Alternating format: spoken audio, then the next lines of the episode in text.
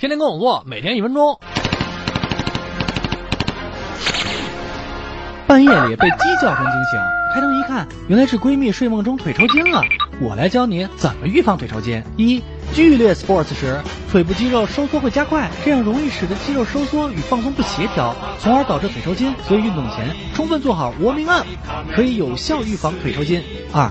睡觉时长时间仰着睡，被子压在脚面下，或长时间趴着睡，脚面抵在床铺上，都会加剧小腿肌肉的紧张，时间久了就容易抽筋。所以可以尝试着改变睡姿，侧卧入睡。另外，晚上没盖好被子，小腿受凉也容易引发抽筋，所以得注意 warm。三，青春期长身体的时候也容易出现腿抽筋，这是因为身体正在快速发育，钙的补充跟不上，血液中钙离子浓度降低后就容易引发抽筋。所以青春期若老抽筋，那就多补补钙。现在。就抽筋了，赶快坐下，把腿伸直，握住脚掌向上弯，坚持一会儿就 OK 啦。